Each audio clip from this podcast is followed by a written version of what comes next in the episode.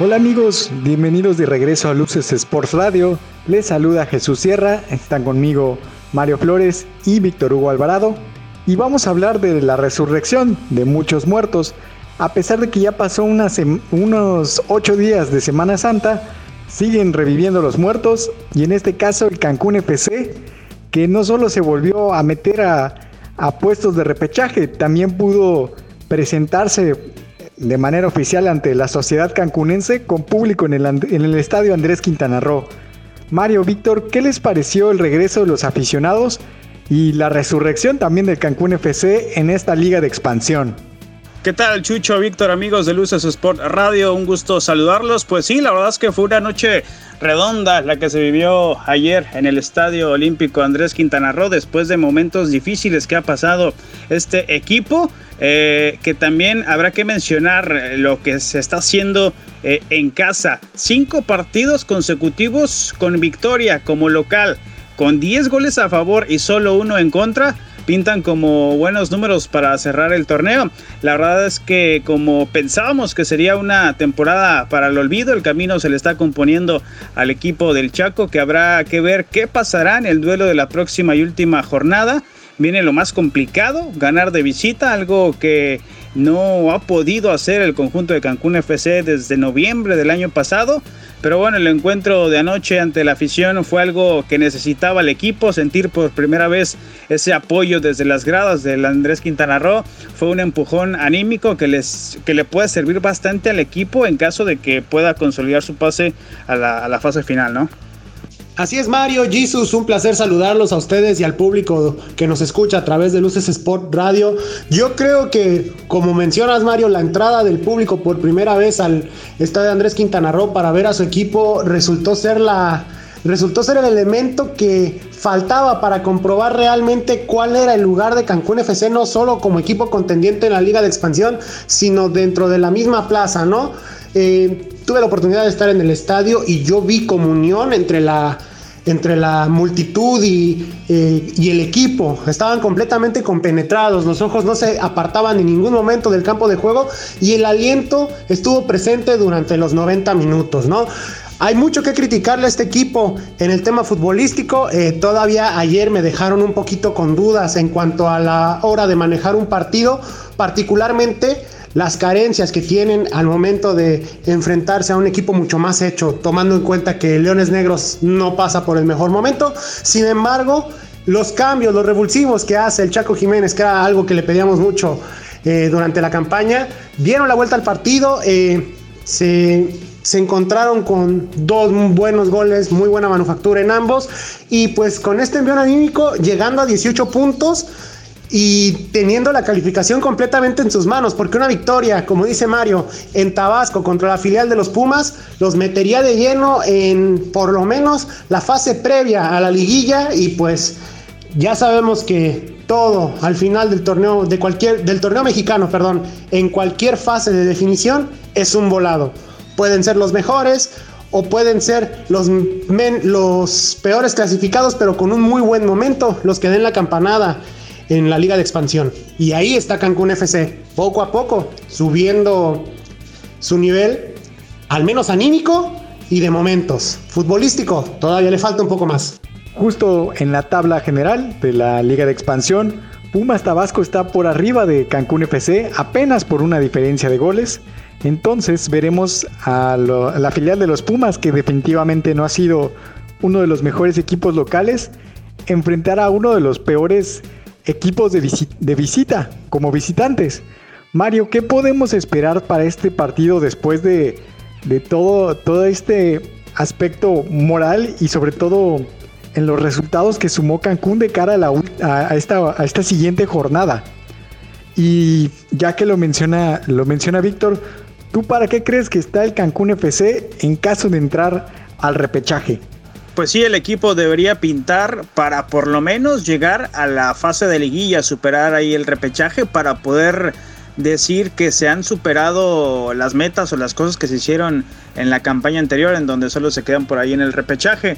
Pero lo decíamos, o sea, jugar de, de visitante es lo que menos ha sabido hacer el equipo del Chaco Jiménez en, este, en esta temporada. Han tenido siete partidos en cancha ajena, cinco derrotas y solo dos empates.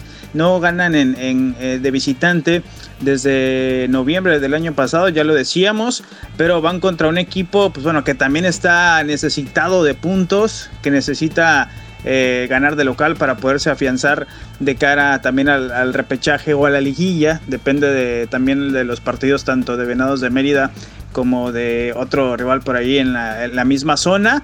Pero bueno, hay que recordar que el historial entre Cancún FC y Pumas Tabasco eh, fue precisamente el partido donde los cancunenses anotaron cuatro goles por primera vez en su historia. Les ganaron 4 a 0 acá en el Olímpico Andrés Quintana Roo el torneo anterior. Ahora van a pagar la visita ya a Villahermosa, Tabasco. Pero sí, el equipo necesita ganar sí o sí para poder dar ese golpe de autoridad de poder superar lo hecho el torneo anterior, aunque seamos sinceros, en lo futbolístico le está costando muchísimo y dudo mucho que vaya a figurar eh, por ahí en, en, los mejores equipos de este, de este torneo. Víctor, tú que pudiste estar en el estadio, platícanos un poco de los protocolos y también algo más sobre, sobre el ambiente. Eh, ya no es lo mismo ver los juegos a, a distancia que ¿Qué percibiste de la afición? ¿Crees que le perdonen por ponerlo entre comillas al Cancún FC otra temporada sin avanzar del repechaje o ya el equipo comienza a tener esa exigencia, por así decirlo, una vez que se presentó en sociedad? ¿Qué debe de hacer Cancún FC para empezar a ganar todavía más la confianza de sus seguidores y no solamente vender cerveza en el estadio? Bueno, lo que vimos ayer eh, sin duda fue un primer paso para lograr precisamente lo que mencionas, Chucho, eh, que poco a poco la gente se empiece a meter con el equipo, empiece a conocer cómo es el ambiente, cómo es eh, sentarse, verlo, si vale la pena o no vale la pena. Yo no creo que el hecho de que ayer hayan ganado justifique una temporada perdedora, hasta al menos ayer como lo, como lo ha sido durante este torneo, este equipo que por plantilla, por nombres, tendría que ser top 5 en la división de plata eh, en el fútbol mexicano, ¿no? ¿Qué vimos ayer del protocolo? Pues algo muy sencillo realmente. La gente de entrada sí acató todas las peticiones previas, ¿no? No aglomerarse, llegar y hacer la fila, cubrir la sala a distancia, etc. Y el equipo, dentro de sus posibilidades, también cumplió con prever de manera segura los elementos necesarios para que el protocolo se lleve de, este, de acuerdo, ¿no? El espaciamiento en los, en los asientos, el uso del gel antibacterial a la entrada, eh, la revisión de seguridad, etc. Eh, el ambiente, eso sí, debo decirlo que yo creo que la gente va a esperar ansiosa a que las medidas sanitarias se relajen poco a poco y que vaya mejorando la situación de la pandemia, por lo menos aquí en México, ya que los gritos lógicamente se ahogaban mucho por el uso eh, permanente del cubrebocas durante los minutos que estuvieron en la grada, ¿no? Eh, pero insisto, yo vi muy metida la afición con el equipo le podemos dar mil vueltas al asunto sobre el motivo, pero el hecho de que mantengas a la gente los 90 minutos eh, vitoreándote, metidísimos en, cada jugada, gritándole al árbitro con cada falta en contra, a favor, los goles de ayer también, es un primer paso, yo creo, para que el equipo pueda empezar a, a echar raíces y empiece a ser del agrado de la gente, ¿no? Que también uno se atreva a hacer el gasto para sentarse alentar al equipo. Lo que falta, pues, es hacer todo, todo lo que no hizo el Atlante, porque la afición se sienta más cómoda y más identificada con el equipo, ¿no? Lo comentaba Mario, la parte del estadio, la comunidad para los asistentes, etcétera, todo lo que son programas sociales, eh, etcétera, ¿no? Nos podemos alargar, pero lo voy a sintetizar así. A Cancún FC Dentro de la cancha, pues obviamente tiene un margen de mejora, un área de oportunidad en ciertos sectores que puede aprovechar durante los próximos torneos, ¿no? Sin embargo, para que se complete la comunión con la afición, tiene que hacer todo lo que no hizo Atlante. Pues habrá que estar pendientes de qué sucede la próxima jornada con el Cancún FC.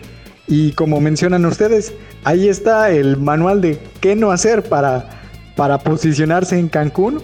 Vamos a ver si lo puede conseguir eh, al, mucho mejor este equipo. Y vamos a dar un salto de calidad, pero vamos a seguir siempre con el tema del fútbol y también con el tema de las resurrecciones. Vamos a hablar un poco de la Champions League, que volvió con los cuartos de final, y hablar de una de las figuras de la jornada. Ha sido criticado a pesar de que ha demostrado su calidad en muchas ocasiones, marcó un doblete importante para el equipo y casi tiene del otro lado a, a, este contendiente de, la Champions en, semifinales. No, hablamos no hablo de Mbappé, sino de, de Vinicius Jr. del Real Madrid. Compañeros, ¿qué les pareció la actuación del brasileño con, los merengues? Y en general, ¿qué les parecieron las primeras llaves de, ida de, esta ronda de, la Champions League? Mario, ¿qué opinas de, de la resurrección o bueno, de la redención de Vinicius Jr.? Así es, Chucho. Me parece que el Real Madrid eh, supo encarar con inteligencia este partido, a pesar de la ausencia por ahí de, Sergio Ramos, un tipo que pesa muchísimo en la plantilla merengue por el liderazgo que impone en la cancha. Sorprendió mucho este resultado tan contundente, sobre todo porque sabemos que el Real Madrid no está en su mejor momento futbolístico. Habrá que decir también, el Liverpool no es el mismo que se coronó hace dos años en el Wanda Metropolitano. Ha venido también a la baja el equipo de Jürgen Klopp. Ahorita es séptimo en la Premier League, pero todos esperábamos un duelo mucho más parejo, aunque a pesar de estar en su no estar en su mejor versión, el equipo de Zidane no deja de ser un serio candidato al título por el historial que tiene en la Champions y sobre todo si tiene jugadores como Vinicius, que en este encuentro sorprendió mucho el que haya anotado dos goles y no hayan sido de rebote, ¿no? Es muy raro ver a este brasileño eh, concretar ese tipo de jugadas. Ha, fallado muchísimo, como lo decías, ha sido muy criticado, pero bueno, también tenemos que tener en cuenta que tiene calidad y puede dar muy buenos partidos, como el del martes pasado. Y en la llave del Manchester City y el Borussia Dortmund, el equipo de Pep Guardiola sale avante con la gran experiencia que tienen sus jugadores en este torneo y se llevan ahí la mínima ventaja para la vuelta que se jugará en el Signal Iduna Park, una cancha que podríamos pensar eh, sería el escenario ideal para una remontada, pero la verdad es que el Dortmund eh, no ha ido bastante bien, ha perdido sus últimos tres partidos, dos en la Bundesliga y este ante el City en Champions. Eh, por ahí Erling Haaland es el hombre que ha llamado mucho la atención a nivel internacional eh, por este equipo, por los buenos números que tiene de manera individual a sus 20 años. Lleva hasta ahorita 33 partidos, 33 goles y 9 asistencias en todas las competiciones durante la actual temporada. Pero en lo grupal creo que va a terminar pesando mucho más el equipo de los Citizens rumbo a las semifinales de la, de la Champions. Bueno, ya que hablamos de escenarios que se pueden prestar para remontadas o partidos bastante parejos, lo que sucedió entre el Bayern Múnich, el actual campeón, y el Paris Saint Germain. Fue un duelo a muerte con cuchillos de verdad lo que, lo que sucedió entre estos dos equipos, a los que se le sumó el dramatismo y la nieve. Víctor, ¿cómo viste esta serie y qué tan clutch está empezando a ser Mbappé para esta, para esta clase de, partidos y en esta competición. ¿Y qué tiene que hacer el campeón de la Champions? Válgase la redundancia, si quiere seguir defendiendo su, su corona durante, durante la próxima serie y avanzar ante el que fue el subcampeón. No, pues como tú lo dices, Jesus, justo como si fuera un episodio de la batalla de Stalingrado, ¿no? Con la resistencia alemana a caer ante la, artillería rusa, en este caso francesa, y que pues todos sabemos cómo terminó esa, esa batalla, ¿no? Y por lo menos en este partido de ida los franceses están llevando la mejor mano rumbo al Parque de los Príncipes a encarar la vuelta de, la de estos cuartos de final de la UEFA Champions League. Eh, hablabas de Kylian Mbappé, definitivamente hoy es una noche para recordar para este joven delantero francés con este doblete que pues lo empieza a encumbrar poco a poco al sitio que al parecer viene reclamando desde su incursión en el fútbol, eh, en el fútbol de élite desde el 2016, ¿no? Que es la cima como uno de los mejores jugadores del mundo. Em, fue un partido bastante abierto, muy parejo, sorprendió muchísimo el nivel y el ritmo de ambos pese a tener esta extraña nevada de abril en el estadio del Bayern Múnich, eh, con equipos que literal era como si fuera, era como si vieras una pelea de pesos completos, ¿no? golpes que soltaban, que se devolvían sin ningún reparo en tratar de mejorar defensivamente, pese a los muy buenos aciertos que también hubo en ambas áreas, ¿no? Principalmente hay que destacar junto a Kylian Mbappé la actuación de Keylor Navas. Vaya recital de atajadas que se aventó el arquero costarricense. Gracias a él, la serie no está tan desequilibrada cuando el Bayern Múnich estaba por encima del equipo francés, por lo menos en cuanto a eh, aprovechar las oportunidades de cara al arco. Eh, este triunfo más que por el doblete de Kylian Mbappé se entiende por la gran actuación de Keylor Navas, ¿no? Y se espera que redondee estos, estas grandes noches de Champions League en una vuelta muy complicada como será en el Parque de los Príncipes, ya que sabemos que al Bayern Múnich no lo puedes dejar respirando. Respirando, quiero decir, con uno o dos goles de, en desventaja, porque siempre va a estar el factor de buen fútbol que siempre han tenido los dirigidos por Hansi Flick, a pesar de que no van a poder contar con Robert Lewandowski. Hay muchísimas otras figuras que lo hemos visto en el pasado, pueden ponerse al equipo al hombro muchas otras veces. Y el Paris Saint Germain, pues concentrarse en mantener la ventaja y pues cobrar venganza de lo que fue la final de la Champions League pasada. El que no fue un duelo nada cerrado fue el partido entre Porto y Chelsea, también en estos cuartos de final de la Champions. Particularmente todo lo definió, o más bien el resumen del encuentro se podría definir en la acción del error de Jesús Manuel Corona, ¿no? El tecatito que en una mala recepción orienta hacia el centro y Ben Chilwell le roba el balón para poner el 2 a 0 definitivo para el equipo inglés que curiosamente no jugó a ser el protagonista del partido. Realmente el equipo de Thomas Tuchel en esta ocasión se sintió mucho más cómodo sin el balón, esperando ver qué hacía el Porto con la posesión de, del esférico, ¿no? Aunque también hay que decirlo, el Porto, y no por ponerle un pretexto, sino por dejarlo ahí como nota al pie, estuvo encarando este partido con la falta de dos hombres que fueron importantes hasta cierto punto en la eliminatoria contra la Juventus. Uno fue Sergio Oliveira, que fue el que anotó el doblete para dejar knockout al equipo italiano, y el otro es Temedi que si bien fue expulsado en el anterior partido, anduvo muy insistente y pues es la referencia sobre la cual se apoya Marega al momento de convertirse en el goleador del Porto, ¿no? Mientras tanto, pues el Chelsea hizo su fútbol, como dije, esto no es pretexto, es nada más una nota al pie. Y el equipo de Thomas Tuchel pues supo aprovechar las bondades que el Porto le entregó en defensa, un gran partido de Mason Mount, que es probablemente hasta ahora el mejor jugador en lo que llevamos de mandato de Thomas Tuchel en el Chelsea y pues lo dicho, no un desacierto del Tecatito Corona que suena precisamente para reforzar al Chelsea para el próximo año. Sin embargo, yo creo que este error podría influir un poco en la decisión, aunque no va a poder borrar para nada el gran paso por Europa que ha tenido el canterano de los Rayados del Monterrey. Hay que estar muy atentos a ver si el Tecatito Corona logra eh, sobreponerse de esta pifia que probablemente le esté costando cara a la eliminatoria a Porto porque va a viajar al Stanford Bridge a remontar dos goles, aunque con equipo completo. Ya veremos qué nos guarda la vuelta de los cuartos de final en todos los frentes. Habrá que estar pendientes de lo que suceda también con, e, con esta llave, ¿no? Sobre todo porque recordemos que el técnico alemán del Chelsea viene de jugar la final de Champions League. Veremos si encontró ahí perdido en Stanford Bridge el manual de, de Roberto Di Matteo de cómo llegar a una final de Champions con el Chelsea y ganarla. O si el Porto recuerda cómo ganar en suelo inglés, como lo hizo con José Mourinho y por ahí seguir siendo el, caballo negro de la competencia. Pero compañeros, ya para, para empezar a cerrar y terminar, les recordamos que este fin de semana llegan eh, los primeros equipos a Cancún, los primeros equipos de voleibol de playa para disputar estos torneos clasificatorios olímpicos.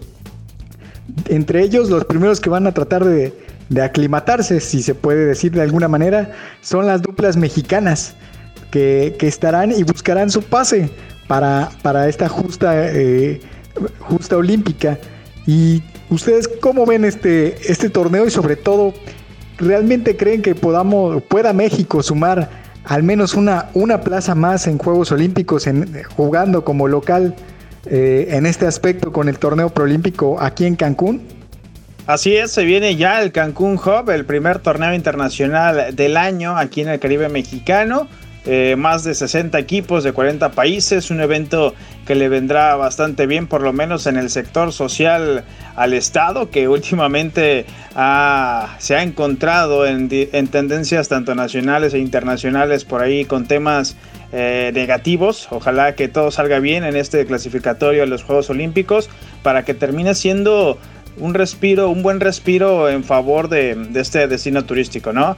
Eh, las autoridades, eh, tanto sanitarias como de seguridad, tendrán que estar muy al pendiente de que todos los protocolos se cumplan sin error, porque como dice la, organización de este torneo, los ojos del mundo van a estar puestos aquí y esperemos que se dé una buena impresión en la organización y en lo deportivo, eh, porque como dices, eh, esperemos que las duplas mexicanas puedan hacer pesar la localía y pensar en, estar compitiendo por medallas en, en tierras niponas. Quiero complementar lo que dice Mario porque efectivamente este entusiasmo se ve reflejado en las declaraciones que recientemente hizo el entrenador eh, de los equipos de voleibol de playa de México, Salvador González, que aseguró que hay muchísimas oportunidades para entrar a los Juegos Olímpicos de Tokio vía ranking. Lógicamente, las, las, miradas van a estar recargadas sobre la pareja principal de la rama varonil, ¿no? Que son este Juan Virgen y Lombardo Ontiveros. Sin embargo, hizo un particular énfasis en la pareja femenina de Marta Revuelta y Zaira Orellana, ¿no? Que ellos tienen ya eh, de su parte el hecho de que la Federación Internacional de Voleibol les pide 12 participaciones en torneos preolímpicos y al haber estado presentes acumulan una buena cantidad de puntos. Sin embargo, debido a su juventud, con ellas planean que si bien no se entra en Tokio, se continuará adelante el proceso para que el momento definitivo, su momento de brillar, sea en París 2024. Eh, yo hasta cierto punto comparto el entusiasmo porque no hemos tenido mucha oportunidad de verlos en acción. Sabemos que el parón eh, durante el 2020 a causa del, del coronavirus pues nos dificultó mucho observar este tipo, o más bien observarlos en concreto en un torneo eh, ya más competitivo, más en forma como parte del Tour Mundial de la Federación Internacional. Recientemente los vimos en Qatar, todavía un poco tiesos, todavía un poco faltos de ritmo. Eh, y si bien antes del Cancún Hub llevan ya varios días eh, concentrados todos los equipos en Mazatlán para agarrar ritmo competitivo, todavía tenemos un poco de incógnita para saber cuál es el nivel real de todas las duplas mexicanas, considerando que va a haber muchos repetidores del evento en Chetumal hace dos años que se van a dar cita al evento en Cancún. Todos los campeones de las todos los campeones que estuvieron en la capital del estado en 2019 van a estar en competencia y vamos a ver si las ocho duplas mexicanas, las cuatro femeniles y las cuatro varoniles, logran dejar una buena impresión aquí en Cancún y pues por supuesto a todo México para lograr llegar a los Juegos Olímpicos de Tokio. Esperemos que se den los buenos resultados para los mexicanos y en general para el torneo, que al fin y al cabo será una burbuja y se pueda demostrar una buena organización en esta parte del, país. Pero bueno, esto ha sido todo por, por hoy en Luces Sports Radio. Muchas gracias a mis compañeros Mario Flores y Víctor Hugo Alvarado por acompañarnos. Nos escuchamos la próxima.